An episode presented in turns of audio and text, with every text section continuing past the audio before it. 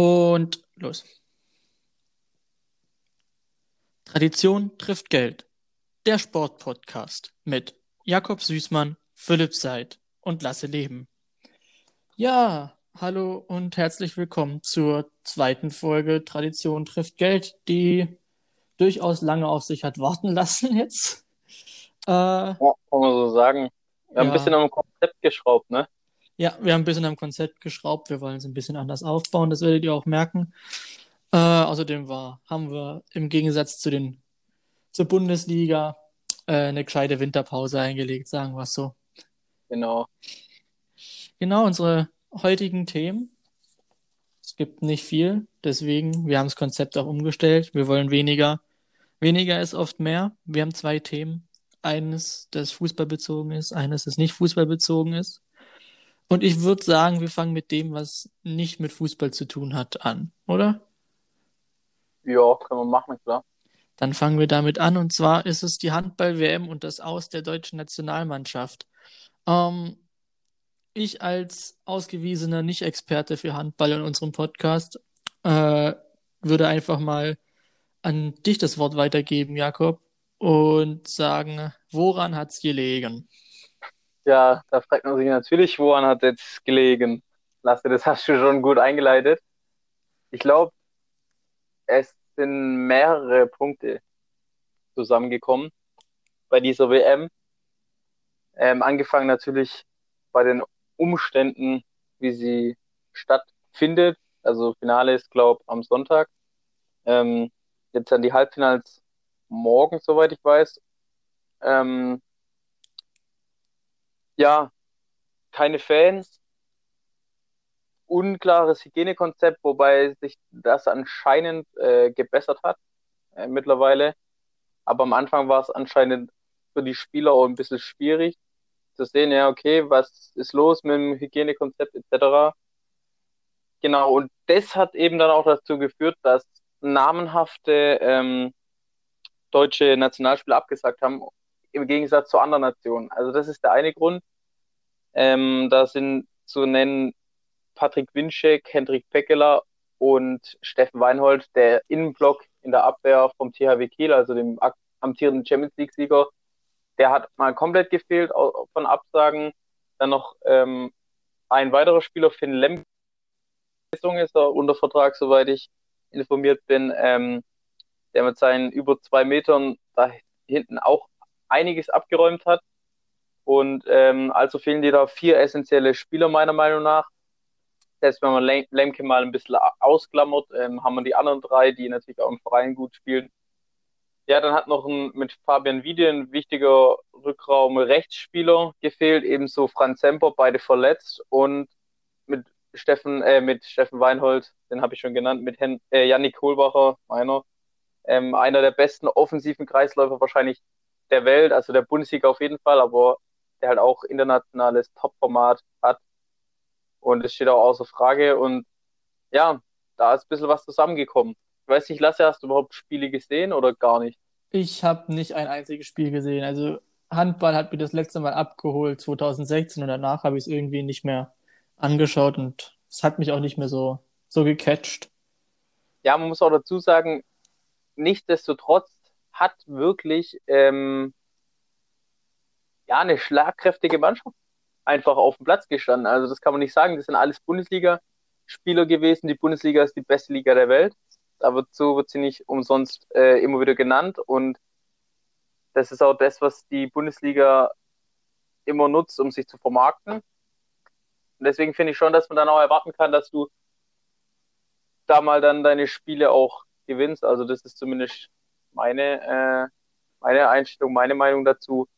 Ähm, ja, also ich denke, da wäre trotzdem einiges, einiges mehr drin gewesen. Klar, ich glaube, gerade habe ich ja gesagt, gewinnen, das ist, ist immer schwierig, ähm, weil die in anderen Nationen halt top besetzt waren, aber trotzdem sagen wir mal, okay, wenn wir die Erwartungen ein bisschen zurückschrauben, ich denke, Lasse, du weißt, was ich sagen will, dass du halt wenigstens sagst, du überstehst die Hauptrunde. Es gibt ja bei der Handball mittlerweile auch Vorrunde, Hauptrunde, mhm. Finale, Halbfinale, Finale dass du mindestens mal ins Viertelfinale kommst. Damit wären auch alle zufrieden, zufrieden gewesen, weil halt einfach die Qualität dann doch noch so hoch war. Am Ende steht halt ein, ein zwölfter Platz. Ähm, der einfach ja der schlechteste WM-Platz in der deutschen Geschichte ist. Und damit kannst du nicht zufrieden sein. Ja, da kann ich persönlich nicht viel hinzufügen. Also ich würde nur Ja. sagen, ist alles gesagt. Augusto. Augusto. Ja, Nee, und auch wenn man sich, wenn man ein paar Spiele geguckt hat, ähm, ich bin ja jetzt kein ausgewiesener Handball-Experte, so, um Gottes Willen, aber ähm, ich glaube, ich verstehe schon ein bisschen was davon. Das Spiel war auch sehr, ja, eintönig, sage ich mal, ziemlich viel über den Rückraum. Die Außen wurden sehr selten und sehr schlecht auch meiner Meinung nach eingesetzt. Ähm, ja, war nicht das Einzige. Auch über den Kreis ging halt, auch wenn Johannes Goller von Flensburg ganz viel gespielt hat und es auch nicht schlecht gemacht hat, ging ein bisschen zu wenig meiner Meinung nach. Ähm, da fehlte einfach Kohlbacher im, im Angriff. Die Abwehr war halt nicht konsequent genug. Auch der Andy Wolf, den du wahrscheinlich kennen wirst von 2016 als den Torwart, kenne ich noch. Der sieht immer aus, als wäre er auf Koks oder so. genau weit unter seiner Erwartung geblieben. Da ist Yogi Bitter mit seinen 37 deutlich besser gewesen, der ähm, die WM ja schon 2007 in Deutschland mit Deutschland logischerweise gewinnen konnte, wobei logischerweise kann man Handball eigentlich nie sagen, weil im Handball kannst du ja deine Nation wechseln, das ist auch ganz spannend, Echt? ähm, aber ja, ja, das geht, dann bist du, du kannst deine Staatsangehörigkeit, Staatsangehörigkeit wechseln und bist irgendwie 12 bis 24 Monate, weiß ich nicht genau, gesperrt und dann darfst du für ein anderes Land spielen. Okay. Äh, das ist auch ein interessantes Modell. Da sind wir mal froh, dass es das im Fußball nicht gibt. Ne? Das wäre jetzt Ähm, interessant mit Musiala. Zum Beispiel.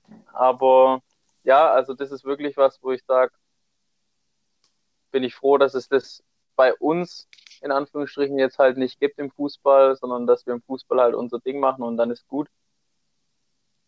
Ja, was willst du dazu noch sagen? Es steht Olympia an. Oh Da ja, musst du dich jetzt erstmal dafür qualifizieren und im Gegensatz zum Fußball ist ja im Handball Olympia groß. Das ist Ähm, wichtig. Verdammt wichtig. sehr wichtig.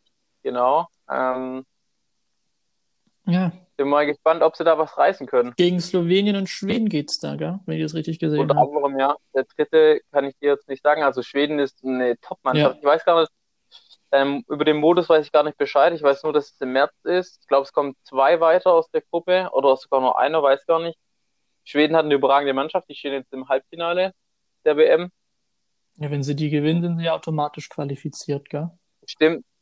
Ja, ähm, ich bin mir bloß gar nicht sicher, ob das der Weltmeister jetzt ist oder ob der Weltmeister von letzten Mal qualifiziert ist. Das kann ich dir gar nicht sagen. Stimmt, das war ja. Dass es sein kann, dass das gar nicht mit reinspielt. Aber da bin ich mir im Moment auch nicht hundertprozentig sicher, um ehrlich zu sein.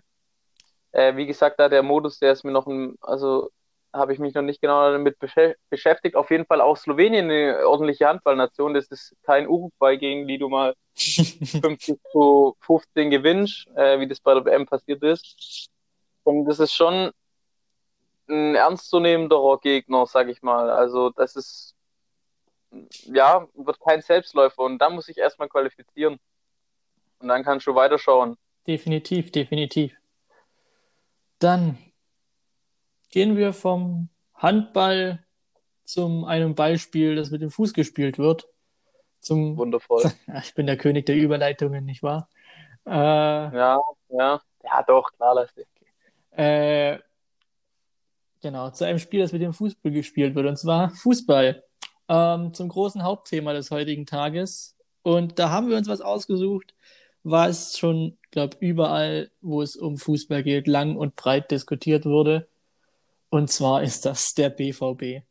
Der BVB ist momentan in einer Situation, in der ein, ich, es ist ein deutscher Top-Club, definitiv. So, äh, so wird er genannt und ist er eigentlich auch. Aber er präsentiert sich zurzeit nicht, wie sich ein deutscher Top-Club präsentieren sollte. Ja, kann man so sagen. Kann man so sagen. Es, An was? Ja, es klar. sind sagen. so viele Faktoren schiefgelaufen in den letzten Jahren dort, ähm, dass ich sagen würde, also wenn es so weitergeht, dann geht's straff Richtung Europa League und sogar nur Kampf um die Europa League Plätze. Ähm, Edin Terzic ist aus meiner Sicht äh, nicht der richtige Trainer jetzt in dieser Situation.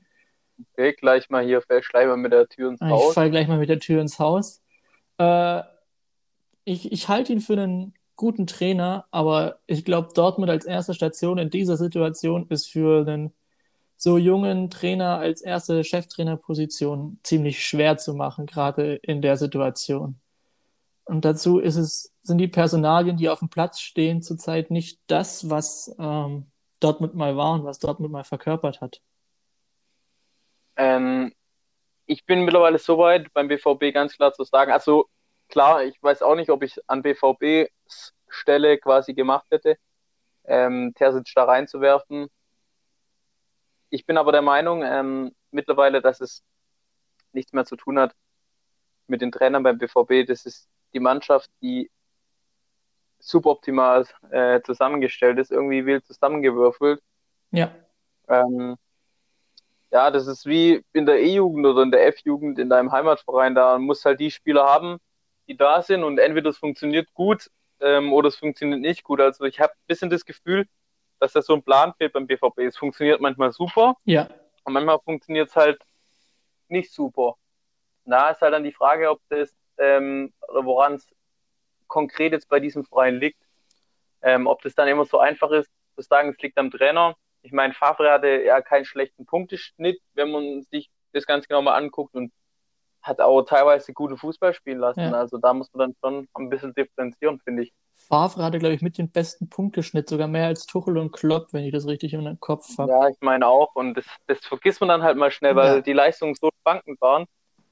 Äh, klar, Klopp hat wahrscheinlich mit seiner letzten Hinrunde äh, seinen Punkteschnitt auch komplett versaut, zerstört ja. mit den 15 Punkten oder was auch immer die da geholt haben. Standen ja auf dem, die standen auf dem 18. Platz und sind am Ende noch in die Europa League gekommen. Das war eine Bombenrückrunde. Ja, das stimmt. Wann war das? 2015? 14, 15, oder? 14, 15. Ja, Im zwei Jahre darauf haben sie dann DFB-Pokal gewonnen gegen Frankfurt. Mit Tuchel. Ja, das war ihr letzter, ihr letzter Titel. Ja. Und das ist halt schon vier Jahre her und das ist, finde ich, auch nicht der Anspruch, der den, BV, äh, den der BVB haben kann. In den letzten vier Jahren hat Frankfurt mehr Titel geholt als Dortmund. Muss ich dir auch erstmal auf der Zunge zergehen lassen, ne?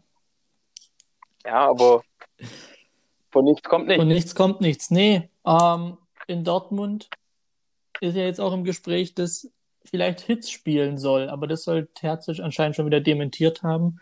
Nur zur Info, wir haben gerade Donnerstag, den 28.01., 17.37 Uhr, dass ihr ungefähr wisst, äh, wann wir hier aufnehmen. Ähm, ich habe den Kicker offen und da steht drin, ähm, dass Edin Terzic nicht viel von dem Ter Personal wechseln will und auch diese Personalfragen im Tor gerade gar nicht ansprechen will. Das heißt, Birki ist schon mal, bleibt schon mal drin. Ist es für dich die richtige Wahl, Birki drin zu lassen oder sollte man doch mal Hits ranlassen und schauen, wie der sich schlägt? Meiner Meinung nach, meiner Meinung nach ist Birki ein guter Torwart. Definitiv. Keine Frage. Aber äh, kein Torwart, der gut genug ist für den BVB, für die Ansprüche des BVBs. Da haben wir, ich könnte jetzt aus dem Stegreif sechs, sieben Keeper sagen, wovon ich äh, der, oder wo ich der Meinung bin, dass die äh, besser sind als Birki in der Bundesliga. Die Frage ist halt, ähm, Hit, der hat in Dortmund, wenn er gespielt hat, und der hat ja schon durch Verletzungen von Birki und diese seltsame Ausmusterung, die es da dann mal gab, äh, zwischenzeitlich, zum, vermeintliche Ausmusterung, ob das wirklich so war, sei mal dahingestellt. Ähm, aber hat da ja gute Spiele gemacht. Aber die Frage ist ja, ist, ist ob er eben besser ist als ein Birki. Das ist eben die Frage. Von Hitz bleibt mir nur dieses Tor im Kopf, das er damals für Augsburg geschossen hat. Ja, klar. Und wenn du halt die, aber dir halt Birki andererseits die letzten Spiele anschaust, waren viele, viele Patzer drin. Ja, ja, das gegen Elvedi, ähm, wo die Mauer noch aufgeht, ja. Ähm, ja. gegen Gladbach, gegen, aber trotz, den er trotzdem halt locker flockig halten muss. Gegen Mainz, ich wo er raus. Gegen Mainz, den, den, Schuss, nee, der Schuss von Özunali war das, das ja. eine. Wie viel ging das nochmal aus gegen Mainz? 2-2, glaube war nur, war nur unentschieden. Oder 1-1. Auf jeden Fall. War auf jeden Fall den, unentschieden, den, wo man sich dann so. Den, ich glaube, es waren 1-1, ja. Und den Ball von Özunali, es tut mir leid, den muss man halten. Den muss er halt muss halten. halten. Den, muss, den, den muss er halten mit, der, mit dem Anspruch, den er hat. Ja, definitiv. Aber dieses Unentschieden hat Mainz damals auch, glaube ich, sehr viel Auftrieb gegeben. Ähm, das, mag, das mag sein, ja. Egal, zurück zu Dortmund. Dann die Abwehr. Ist eigentlich, äh, die ganze Mannschaft ist ein Schwachpunkt, außer der Sturm zurzeit. Also die Abwehr mit, wer spielt, der spielt Hummels, Akanji, ähm, man sagt schon viel, dass man die Namen nicht mal alle im Kopf hat. Meunier, Ja, wenn er fit Meunier, ist. wenn er fit ist. Guerrero. Guerrero. Das ist die standardmäßige Viererkette, wenn alles gut läuft. An sich eigentlich keine gute Abwehr. Warum funktioniert's nicht? Du meinst eine gute Abwehr. Ich glaube, du hast keine Eine. gesagt. Nicht, dass das hier. Ich habe eine gesagt, dann Okay, dann, dann gab es kleine Verbindungsschwierigkeiten. Ich war gerade leicht irritiert, Nee, aber an sich ähm, eine gute, davon lassen an sich eine gute Abwehr, aber warum funktioniert's nicht? Also Meunier ist für mich ganz schwierig. Äh, ich weiß nicht, ich, ich weiß, ich kann dir gar nicht sagen, ähm, wie gut oder schlecht er wirklich ist. Bloß wenn ich, ich, ich kann dem nicht Fußball spielen zugucken. Für mich ist es kein Außenverteidiger, einfach von seinem Körperbau, von seinen äh, Anlagen, die er hat. Deswegen ist da, ich kann da gar nicht objektiv sagen, ob der gut oder schlecht ist, einfach weil es für mich nicht zusammenpasst. Weißt du, wie ich Ja. meine? Deswegen will ich das nicht sagen. Akanji an der Seite von Hummels, wie du sagst, müsste eigentlich richtig geil funktionieren. Und Guerrero ist einer der besten äh, Linksverteidiger. Ähm, ich würde jetzt, weiß ich nicht, ob ich gleich der Welt sagen würde, ähm, aber auf jeden Fall ist er auf absolutem Top-Niveau in der Bundesliga vergleichbar. Aktuell finde ich nur Angelino. Ja, Ich finde auch nicht, dass du im Moment Davis oder Luca Hernandez da irgendwie damit vergleichen kannst, weil sie einfach gerade nicht in ihrer Form sind, weil sie beide ein bisschen mit Verletzungen und so zu tun hatten. Klar, wenn die noch fit sind, zählen die auch da dazu, aber ansonsten ist es schon die Creme de la Creme. Ähm, ja, sollte eigentlich alles funktionieren in der Abwehr, aber mhm. ich weiß auch nicht, also in dem Spiel gegen Union vor ein paar Wochen ist mir irgendwie deutlich äh, oder sehr deutlich auch aufgefallen, dass ich ein bisschen das Gefühl hatte, die, die Abstände stimmen gar nicht ähm, zwischen den verschiedenen Ketten. Also wenn dann irgendwie Hummels mal einen langen Ball gespielt hat, muss man auch dazu sagen, hat er in dem Spiel ein paar schlechte Bälle drin gehabt. Ähm, aber wenn er die eben gespielt hat, ja, dann kamen die nie so wirklich 100% an, weil du dann immer ge gemerkt hast, der Abstand passt nicht, die Absprache stimmt nicht und dann kommt er halt ungenau und das hat halt Union in dem Spiel beispielsweise überragend genutzt. Ich weiß nicht, wie da dein Gefühl ist. Ja, es passt gerade auch einfach von der Chemie nicht. Also, ich weiß auch nicht. Ich habe eigentlich denselben Eindruck wie du gerade. Das ist nichts Halbes und nichts Ganzes. Ja, das stimmt. Und das ist, ja, es ist schade. Also ich weiß nicht, Es wäre schön, es wäre schön, wenn sie oben mitspielen würden. Ja, klar, weil das eigentlich auch der Verein ist, der den Bayern Paroli bietet seit Also jetzt. etlichen Ja. Jahren. Zumindest die ersten 15 Spieltage oder Ja. so. Oder was ist dein Eindruck? Also ich weiß auch nicht. Sollen wir mal noch im Mittelfeld gucken? Weil Mittelfeld ist auch ein bisschen so eine Achillesferse. Genau darauf wollte ich. Chan sucht, Chan sucht auch nach seiner Form. Definitiv. Witzel ist da für mich ganz klar die Nummer Witzel eins. ist ja Der fällt halt jetzt mit aus. seinem Achillessehnenriss, Achillessehnen- das war's. Genau. Äh, das ist sehr, sehr bitter für den BVB. Absolut. Also, ich glaube, das trifft die mit am schwersten. Ja, klar. Und mit Bellingham hast du halt noch einen 17-Jährigen Der aber für, dazu. der für mich noch nicht so richtig angekommen scheint in Dortmund. Nee, das stimmt. Der, ist, der, der wirkt nicht richtig ins Spiel integriert. Ähm, hat schon ein paar richtig geile Spiele auch gemacht, aber nicht konstant irgendwie auf einem hohen Niveau, Ja, wie ich finde. Ja. dann Atahut ist halt vollkommen raus leider. und Delaney ist auch nicht mehr das, was wir noch vor drei Jahren, sag ich mal, von ihm Ja, gewohnt das, waren. was er mal in Ähm, Bremen gezeigt hat. Hat und auch die ersten ein, zwei Jahre bei Dortmund. Da magst du nichts falsch, wenn du ihn reinstellst, aber Ja, ob du so viel gewinnst, ist die, an, die ist halt die nächste Frage mit ihm. definitiv. Dann das offensive Mittelfeld. Mit einem Julian Brandt, einem Marco Reus und einem Jadon Sancho. Ah, Ja, was soll man da sagen? Brandt, gut, Brand würde ich, Brand würde ich mal noch ähm, ein bisschen in Klammer setzen. Ich denke, da ist die Nummer eins eigentlich schon eher Gio Reyna, ja, der allerdings jetzt die letzte, ich glaube, vor eineinhalb Wochen irgendwie einen Infekt hatte ähm, und dementsprechend nicht ganz äh, so fit war. weshalb er dann jetzt auch die letzten Spiele nicht gemacht hat. Ähm, trotzdem finde ich, das ist halt auch so, ich glaube, man muss ihn da ein bisschen ausklammern, weil er eben dann, äh, ich glaube, er ist unser Jahrgang, also 2002, aber noch ein bisschen jünger als wir, also 18 ist er. Ähm, ja, deswegen, ob da Brandt oder Rainer spielen, ist eigentlich egal, weil die vordere Reihe, wie du gesagt hast, funktioniert eigentlich schon. Also klar, Reus, ich denke, das ist auch was, worauf du hinaus wolltest, der fällt da ein bisschen ja. ab weil er einfach nach seiner Form sucht, seit, seit, immer. Seit zwei Jahren. Also seit seit äh, zwei Jahren, nicht seit immer. Ähm, ja, und dann so ein sinnbildlich schwachen Elfmeter gegen Mainz. Ich glaube, das war das an 1-1 war es. Meunier hat doch getroffen und dann der Elfmeter wäre ja. 2-1 gewesen, warte. Ähm, fällt mir jetzt gerade dabei so ein. Ich habe noch nie und, einen so straff daneben platzierten Elfmeter gesehen wie der von Reus. Nee, der hängt irgendwie im Raum. Also er wirkt nicht integriert und was halt dazu kommt, er ist halt gar kein ähm, Kapitän. Ja.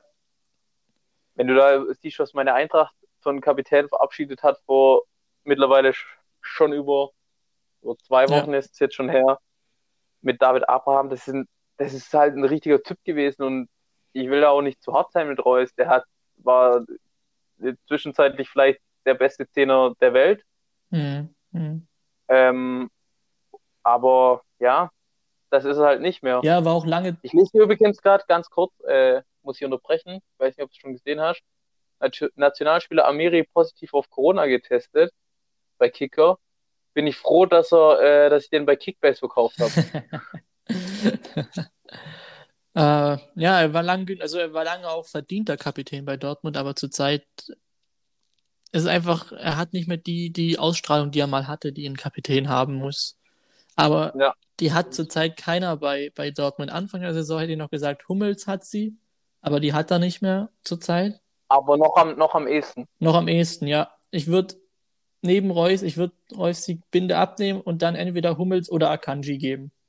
Die zwei sind so ja. für mich die, die zurzeit so am festesten. Ich bin eh ein Fan davon, so ein äh, Innenverteidiger, Sechster, so als zentrales Defensives ja. als Kapitän zu haben. Die haben eine bessere Weil Übersicht. Die haben die Übersicht, das sind auch meistens dann doch eher die Typen, die halt mal zu lang und so. Und ich finde, das ist ein Kapitänsspieler äh, quasi oder ein Kapitänstyp häufiger. Und ähm, was noch dazu kommt, das sind Spieler, vor allem Innenverteidiger, die werden selten ausgewechselt. Ja.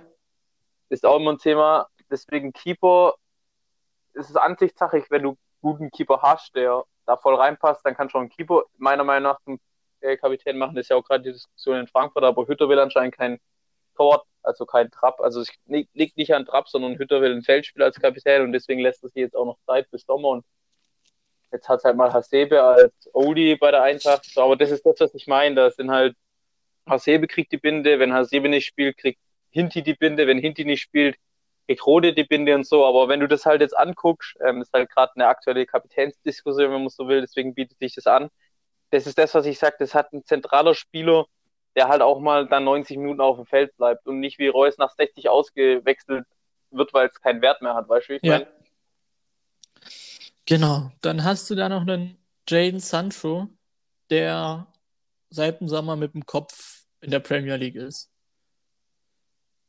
Ja, absolut. Und Wobei ich finde, er hat sich wieder ein bisschen gefangen. Hat, Am Anfang der Saison fand ich ihn katastrophal. Er hat sich gefangen, ist auch jetzt mit dem Kopf wieder so ein bisschen mehr, mehr zurück in der Bundesliga. Aber Anfang der Saison, die Hinrunde, das war ja mal. Also, da, da war, glaube ich, im Kopf schon äh, mit Trainer Ole Gunnar Skolzia unterwegs. Ja, ich habe sowieso das Gefühl, dass man ein bisschen bei den kompletten Dortmund-Kader das Gefühl hat, ähm, glaube, das wurde auch im, ich habe mal wieder Doppelpass geguckt am Sonntag, weil da ja Basti Red von Fußball 2000 und äh, da war. Mal wieder wurde leider nicht über die Eintracht gesprochen. Ich weiß nicht, warum man den dann immer einlädt, wenn man nicht über die Eintracht spricht. Was mich ein bisschen stört auch. Deswegen gucke ich lieber Sky 90. Auch von der Aufmachung viel besser. Da haben wir ja schon öfter drüber geredet. Ja, aber also ähm, ich mag einen Effe. Effe ist cool. Ja, Effe ist auch nicht schlecht. Ähm, bei Sky 90, wenn Matthäus dabei ist, ich, ganz ehrlich, ich habe immer gedacht, ja, Matthäus ist Matthäus, aber mittlerweile denke ich, Matthäus ist. Der äh, hat totale Ahnung. krass. Unfassbar, was er alles ähm, sieht. Ähm, und da, der ist einfach der geborene Experte. Ja, da frage ich mich, warum es nicht mit dem, mit, nicht mit dem Training, Trainerjob geklappt hat bei Lothar, aber das ist ein anderes Thema. Ja, ich denke, ich denk, du könntest ihn schon als Nationaltrainer, fände ich ihn richtig gut. Ähm, du bräuchst halt, mein Vater hat es jetzt gesagt, du bräuchst halt einen, der das Training macht, aber so als Typ, der, der die Taktik macht, der den Gegner analysiert, der den Spieler was zeigen kann, auf den die Spieler hören, wäre ideal geeignet. Ähm, ja. Zurück zu Sancho. Ich, ja, zurück zu Sancho. Klar, wir driften immer wieder ein bisschen ab, aber das ist ja auch gut, dass wir nur nicht nur nach dem BVB genau. gucken, sondern ein bisschen den Blick über den Tellerrand hinauswerfen. Ja, Sancho ist aber, finde ich, nicht der einzige Spieler. Man hat allgemein, so bin ich ja auch auf den Doppelpass gekommen, weil man dort irgendeiner gesagt hat, ich weiß gar nicht, ob es Kali war oder Effe, er hat das Gefühl, dass ähm, die Dortmund-Spieler nicht für den BVB spielen, sondern für sich selbst, um sich selber ins Rampenlicht ja, zu bringen. Ja. Oder dass da zu viele Spieler davon dort sind. Ja. Und das scheint mir nicht ganz ähm, ja, unlogisch zu sein. Auch daran schließt ja wieder die Mentalitätsfrage an, die oft und äh, deutlich bei Dortmund gestellt wird, ähm, wo Reus ja mal explodiert ist, als er die Frage gehört hatte im Interview mal wieder. Aber nach dem Spiel gegen Frankfurt. Einfach, die ist berechtigt. Nach dem Spiel gegen die Eintracht, ja klar, das, da sind schon mehrere dran gescheitert. Nein, aber im Ernst, die Frage ist einfach berechtigt. Inzwischen also, auf jeden Fall. Inzwischen kannst du das nicht mehr leugnen, dass da irgendwas mit der Mentalität nicht stimmt, weil wir haben es ja analysiert bisher und haben noch nicht auf, äh, sind noch nicht auf Holland zu sprechen gekommen, dass eben diese Mannschaft so eine unfassbare Qualität hat und auch in der Breite ist es doch eine geile Mannschaft. Absolut. Weißt du, wie ich meine? Also, wenn man sich die Spielernamen anguckt, die im Kader sind und die spielen, da denkst du dir so, jo, das wird eine geile Saison. Aber dann kommen sie auf den Platz und dann denkst du dir so, irgendwie, es harmoniert nicht. Du hast da elf Individualisten auf dem Platz und irgendwie passt es gerade nicht so. Wenn du diese Individualisten zusammenkriegst, dann hast du vielleicht sogar eine stärkere Mannschaft als der FC Bayern. Nico Schulz übrigens, ich komme gerade den BVB-Kader an, hat ähm, von allen Abwehrspielern bei Dortmund, der hat fünf Einsätze immerhin, hat den besten äh, Punkteschnitt. Aber immer den Spiel, vielleicht sollte man öfter spielen lassen, dann gibt es mehr Punkte, man weiß es nicht. Ja, aber da fängt es ja schon an, wenn ich mir jetzt halt mal den Kader angucke, da haben wir einen Mathieu Meunier, ja okay, der ist noch jung, aber der hat, finde ich, auch ein paar gute Ansätze gezeigt. Wir haben gut Piszczek, lasse ich mal aus der Wertung raus, Schmelz ist verletzt in der Abwehr mit Nico Schulz, einen, der bei Hoffenheim auch einfach geil gespielt hat, aber das bei Dortmund nicht zeigen konnte. Dann haben wir im Mittelfeld noch Spieler, die wir gerade äh, als nicht Startelf genannt haben. Also ich gehe mal auf der 6 jetzt schon mal mit Can und ähm, ja. Witzel aus, wenn sie fit sind. Dann haben wir noch zusätzlich Bellingham, ah. Brandt, Dahut, Delaney, die wo wir auch angesprochen hatten. Und in der Offensive haben wir noch einen Renier, der komischerweise gar keine Rolle mehr spielt. Ist auch noch ein junger Mann. Ist ja, ist ja ähm, vor so, den Tagen ja. 19 geworden, den sie von Real ausgeliehen haben und nicht zum Zug kommt. Und dann haben wir eben noch Torgan Assar in der Offensive. Der auch nicht auf der Bank ist? Der ist verletzt, der, ja. Ich glaube, der ist verletzt, ja. Aber auch irgendwie, schon letzte Saison fand ich nicht so richtig überzeugt hat. Ja. Und dann, gut, Yusufa, den klammer ich jetzt auch mal noch aus. Vielleicht ist dann doch schon der Fall, dass du halt auf der 6 jetzt nicht, aber im offensiven Mittelfeld, wenn ich mir das angucke, du hast im Prinzip nur fünf Spieler oder so. Und wenn du da halt doch ganz oben rein willst und überlegst, wie Bayern da rezieren kann, die haben auf beiden Seiten ein. Ähm, oder beide Seiten doppelt besetzt. Die haben einen Musiala, der beides spielen kann. Die haben ähm, einen Müller, der theoretisch auf die Außen ausweichen kann. Da ist viel mehr Variabilität drin. Dortmund hat, finde ich, gerade wenn ich das so angucke, Spieler, die sehr auf ihrer Position gefangen sind. Also du kannst ein Reus, auch wenn er das schon ab und zu gemacht hat, finde ich nicht wirklich auf den Flügel setzen. Mittlerweile fehlt ihm da halt auch die Spritzigkeit. Du kannst einen Stancho, finde ich, nicht auf die 10 äh, machen, weil das ist gar nicht sein Spiel. Der ist halt einer, der legt sich mal einen Ball gern vor oder zockt mal ein bisschen ja. auf Außen und das muss halt auf Außen machen. Das ist das, was ich meine.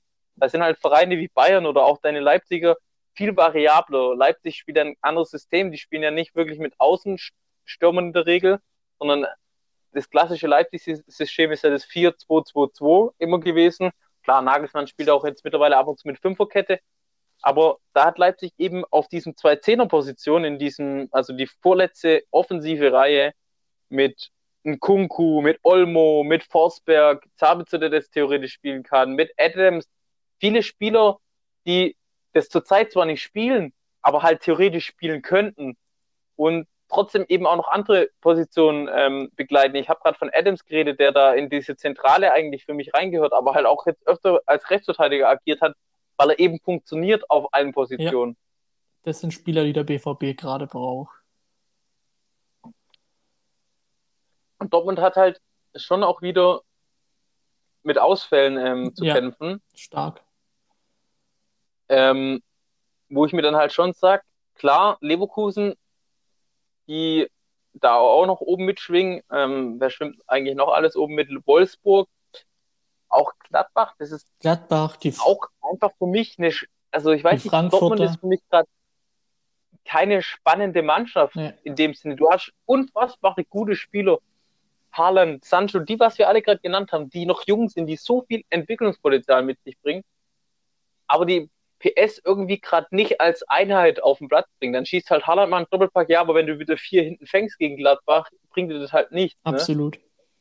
Und das sind irgendwie die anderen Vereine, finde ich, viel spannender. Gerade Gladbach in der Offensive auch so viele junge Spieler, aber da, das macht irgendwie mehr Bock. Klar, die verlieren auch mal.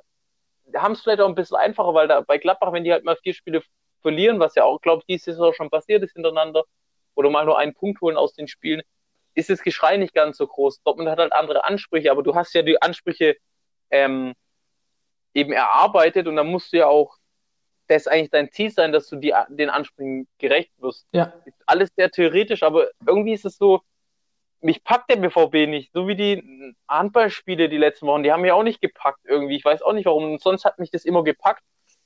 Und mittlerweile bin ich echt so, dass ich halt einfach sage, die Geisterspiele packen mich mittlerweile, weil es halt einfach ein, eine Abwechslung ist. Aber Dortmund packt mich nicht. Und es war einfach immer eine geile Mannschaft. Und du siehst schon, ich war da richtig emotional, weil das eigentlich immer so ein bisschen meine Hoffnung war, dass Dortmund den Bayern richtig gefährlich werden kann. Und dass da nicht Leipzig der Zweite sein muss, weil das will ich irgendwie auch nicht unbedingt, sondern Dortmund könnte da oben irgendwie reinkommen. Ja. Aber sie kriegen es einfach nicht und das macht mich schon irgendwie ein bisschen wütend, weil, wie gesagt, es war halt immer die Hoffnung, aber nichts ist es. Nichts ist es, nee. Dann haben wir noch eine Position, die wir besprechen können, aber da gibt es nicht viel zu sagen, die hast du gerade auch schon angesprochen. Erling Braut Haaland. Ohne den wäre der BVB komplett aufgeschmissen. Er ist erst der die Tore schießt und man hat auch gesehen, in der Zeit, wo er verletzt war, lief es gar nicht. Also da, da wurde ja dann auch äh, Favre entlassen und dann, ja, ohne Holland ist der BVB einfach nichts und das ist einfach traurig, wenn du dich so, so, sowas von abhängig von einem Spieler machst. Äh, ja. Und ich habe schon auch ein bisschen das Gefühl, dass das letztlich ähm, wirklich der Bruch auch war, die Verletzung von Haaland. Aber das sind wir wieder beim Thema. Ein Verein wie Dortmund, mit den Ansprüchen von Dortmund, darf einfach nicht das passieren, dass wenn ein Spieler ausfällt, egal wer es ist, die Mannschaft darunter zusammenbricht. Ich weiß nicht, wann sich Haaland verletzt hat, aber ich habe ja einfach mal die Anfang Tabelle Dezember. nach dem dritten Spieltag. Bitte? Anfang Dezember, glaube ich. Genau, und die ist von 4.12. gewesen, also der Spieltag um 4.12. rum, Nikolaustag. Da war Dortmund noch vier Punkte hinter den Bayern, das ist absolut in Ordnung. Ähm, hatten zu dem Zeitpunkt noch die zweitbeste Offensive. Mittlerweile haben die zweitbeste Offensive, ich glaube, Frankfurt und Gladbach zusammen abgeschlagen hinter den Bayern oder Frankfurt und Leverkusen irgendwie so. Haben zehn Tore in zehn Spielen gekriegt. So, jetzt gehen wir auf den 19. Spieltag. Und da stehen halt auf einmal 26 Gegentore, also acht mehr als Spiele. Das heißt, seitdem passt es nicht mehr. Seit Holland verletzt ist, passt es nicht mehr. Und selbst wenn wir sagen, Dortmund hätte einen Kader, der breit genug ist, dann haben sie, dann kannst du auch so formulieren, die haben einfach zu wenig, zu viele Spieler, die ihr Potenzial, das man von anderen Vereinen von ihnen gewohnt war, nicht abrufen können. Ja. Und vielleicht kann man das so ein bisschen zusammenfassen. Ähm, woran das liegt, weiß ich nicht. Vielleicht ist es doch dann am Ende ganz einfach die Mentalitätsfrage. Ich muss es wieder aufgreifen, weil mir fällt kein anderer Punkt an. Was sollte so eine Mannschaft sonst darauf hindern, äh, daran hindern? Und unter Mentalitätsfrage spricht, äh, fällt ja das, was ich angesprochen habe. Da fällt ähm, die Motivation, ob du für ein Team arbeitest oder ob du für dich selber arbeitest, dazu. Da kommt es darauf an, was du für Spieler hast. Ja. Und ich glaube, Haaland ist schon einer, der auch mal auf die Kacke hauen könnte, aber wenn der da vorne in der Offensive der Einzige ist, hast du nichts davon. Oder ich weiß nicht, wie du das siehst, aber nee, mich, mich kriegt gerade echt enorm auf. Also, ich merk's. Ich merk's. Muss auch merken, weil ich, ich kann es einfach nicht verstehen, was. Wie man aus so einer, man so wie man aus so einer Mannschaft so wenig rausholen kann. Ja, das ist mir ein Rätsel. Die haben sieben Spiele verloren dieses Saison schon. Das ist zu viel. Mehr als genauso viel, ich glaube, wie die komplette letzte Saison, ja. wenn ich richtig informiert bin. Haben Glück, dass sie überhaupt gerade noch siebter sind, aber wenn du es dahinter anguckst, mit Freiburg und Union stehen mit zwei Punkten Abstand, ähm, Teams in Reichweite, die gerade in guter Form sind. Ja. Und das die schaut, die Bundesliga ist gerade ein bisschen in zwei, äh, zwei Klassengesellschaft. Zwei Klassengesellschaft, weil nach dem, VfB, äh, nach dem äh, Freiburg kommt der VfB mit fünf Punkten Abstand. Und da geht es dann in die ähm, Abstiegszone rein. Und ja, VfB würde ich noch rausnehmen. Ich, ich glaube, die Abstiegszone ist im Moment mit vier Teams, äh, mit fünf Teams ab Hertha mit 17 Punkten, zwei vor auf Relegation, ist relativ dünn besiedelt. Ähm, aber da siehst du halt, und das ist nicht der Anspruch von Dortmund vor Union Berlin und Freiburg ja. zu sein. Wenn du noch ein Spiel verlierst, bist du hinter den beiden. Kann nicht sein. Also. Definitiv. Ja, dann äh, ähm, Sollen wir noch ganz kurz, ich glaube, du musst nachher noch weiter, aber ich, ich glaube, fünf Minuten ja. noch kurz was verlieren über die Führungsriege. Die Führungsriege. Watzke, Zorg. Ah, okay. Ja, dann Kehl. Ich habe auch noch was, aber das wird nicht zu Wer hängt da noch mit drin? Äh, Sammer. Raubal. Sammer. Summer. Aber bei Summer ist er anscheinend wirklich Berater. nur sehr, sehr repräsentativ und äh, hilft halt manchmal äh, mit Rat und ja, Tat. Ja, der ist externer Berater, der gibt manchmal seinen Senf dazu, wenn es um Transfers geht. Und, und eigentlich ist, es, ist es ja vom Konzept her ganz gut. Du hast viele ehemalige Spieler. Kehl, ähm, Zorg, Sammer, Sammer dann eben auch als Berater. Die alle, die alle Führungsspieler waren und Sammer hat auch noch als Trainer mit Dortmund eine Meisterschaft gewonnen. Für mich ist Watzke dann absoluter. Das ist ein, Stör, das ist ein Störfaktor. Sandbeck ist falsch, äh, Störfaktor trifft's gut. Ich bin auch kein großer Fan ich von Watzke. Nicht. Also, nee, so wie er sich artikuliert und wie er. Auf Uli Hoeneß Niveau von der Beliebtheit her. Ja, inzwischen also schon. die zwei schenken sich mittlerweile nicht mehr viel. Also man ähm, merkt, man sieht deutlich, warum Rummenigge und Watzke gut befreundet sind. Ja. Nee, wie du sagst, ganz uncharismatisch. Und ich finde auch ein bisschen, ohne das wieder despektierlich zu meinen oder so, aber ich finde, Zorg fehlt äh, auch ein bisschen dieses, ähm, dieses auf die Kacke hauen ähm, gehen oder diese Mentalität, wenn der, hockt ja oft auf der Bank und dann hörst du den manchmal so über die Außenmikrofone halt gerade durch die Geisterspiele super, wie der sich aufregt. Und irgendwie, entweder musst du es so ein bisschen machen wie Bobic, wenn, weil ich würde mal von der Rolle würde ich Bobic und Zorg ein bisschen vergleichen, von ihrer Wichtigkeit auch nach außen. Ja, oder? Gut, äh, Bobic ist bei der Eintracht so ein bisschen der Alleinunterhalter. Gut, Hübner sagt auch mal noch was, aber für mich ist eher Bobic der, der ähm, eben diese Rolle hat. Und Bobic ist ja einer, der ist immer sehr, sehr reflektiert. Ja. Ich nehme es halt einfach, weil Eintracht kennt mich halt am besten aus. Der analysiert es immer, der ist ehrlich, wenn er ein Spiel, ähm, wenn sie ein Spiel verloren haben, weil sie scheiße waren, selbst wenn der Schiri mal einen Fehler baut, der ist auch, aber klar, wenn, wenn die Gegner irgendeinen Scheiß labern, sage ich mal, dass er das dann auf seine Art sehr geschickt artikuliert. Und Zorg ist irgendwie, finde ich immer, der hockt dann an der Außenlinie und dann motzt er und hinterher im Interview habe ich immer so das Gefühl, und das ist, das kannst du auch wieder auf Watzke übertragen, dass einfach dieses, dass es da einfach nicht stimmt, sondern dass du halt einfach immer dieses, dann dieses Ich bin angepisst Mentalitätsding dabei hast, dass du einfach immer diese Unzufriedenheit hast, Gefühl, dass man irgendwie mit nichts zufrieden ist. Also ich weiß nicht, ob das jetzt ein bisschen zu hart ist, aber weißt du, worauf ich hinaus will? Dass du halt immer dieses. Ich verstehe genau, was du da, sagst. Da fehlt einfach diese, diese Abgesprochenheit. Dann sagt der eine das, der andere sagt das, dann hockt er auf der Bank, meckert über irgendwas, was eigentlich der Job vom Trainer ist und so weiter und es zieht sich da durch und ich finde, da fehlt ein bisschen die Hierarchie. Vielleicht fehlt auch in der Mannschaft die Hierarchie. Vielleicht zieht sich das durch den Verein durch. Ich weiß es nicht. Ja. Nee, ich sehe es genauso wie du. Ähm, Schön. ich kann da nicht viel hinzufügen. Ich hätte jetzt noch eine. Also, du siehst ganz, so mein Abschluss, wirklich mein abschließender Satz. Ich habe mich heute echt in Rage geredet. gemerkt. Das ist siehst, wie Red Zone. ich werde emotional, obwohl es nicht um die Eintracht geht, sondern um BVB. Alarmstufe Red war das heute. auf Alarmstufe Red. Grüße gehen raus an der Stelle. Ähm, heute Abend auch eine neue Folge. Ich weiß nicht, ob sie nicht, ähm, Schon draußen. ob sie noch Ist schon raus draußen. Es ist schon Hertha, draußen. Geil, gleich mal angucken über die Hertha. Ähm, der ist der zweite Problemfall, aber über die Hertha habe ich jetzt Nee, das machen Lust, wir noch. Das machen wir mal anders. dieses Covid-Gerücht in der Presse war, da hatte ich echt schon wieder genug von der Hertha. Ausgerechnet vom Eintracht-Spiel muss die Sportbild da wieder meinen, sie müssen irgendwie für Schlagzeilen sorgen. Völlig abstrus. Ja, habe ich mich lang genug aufgeregt. Was wolltest du noch sagen lassen? Ich hätte noch, mir ist gerade noch eine Kategorie eingefallen, die habe ich jetzt ganz spontan erfunden und es ist zwar, oh ja. und zwar heißt die Was geht? Und zwar will ich da ein bisschen so anteasern, was am Wochenende so für Sport läuft.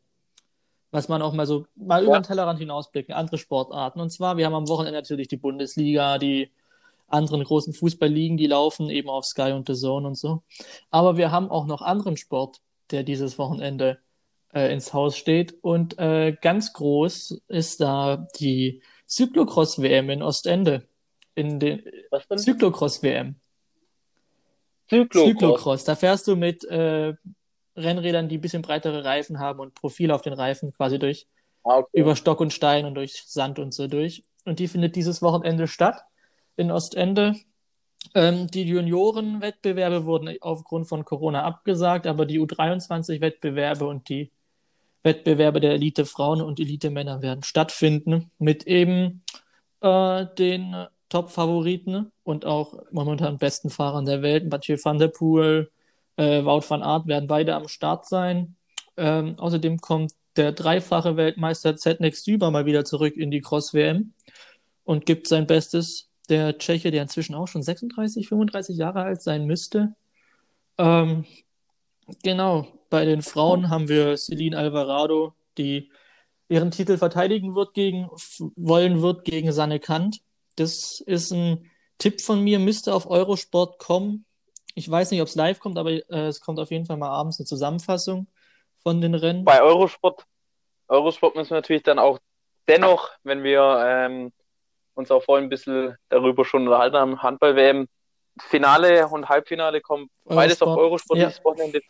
Finale müsste dann um 20.30 Uhr nochmal sein oder schon um 18 Uhr, da bin ich mir gerade gar nicht sicher, müsst ihr nochmal abchecken. Auf jeden Fall am Sonntag dann live auf Eurosport frei empfangbar. Ähm, ja, das denke ich sind dann auch die Highlights, weil Ja. Natürlich, wir können jetzt sagen, es kommt wieder Basketball und äh, NBA und äh, Super Bowl ist ja erst Genau. nächstes Wochenende und so weiter. Aber das sind, glaube ich, mal die Highlights, die man rausstellen kann. Genau, das wäre es gewesen. Philipp müssen wir noch entschuldigen, der war heute leider Genau. verhindert, ist dann hoffentlich nächstes Mal wieder dabei. Muss ich natürlich die ganze Folge jetzt erstmal anhören. Genau, das wäre es von uns gewesen. Wir bedanken uns fürs Zuhören und ähm, wir hoffen, dass wir jetzt wöchentlich kommen. Ich denke, wir schaffen das. hoffentlich, ja. Also, bis, Bis dann. dann. Ciao, ciao.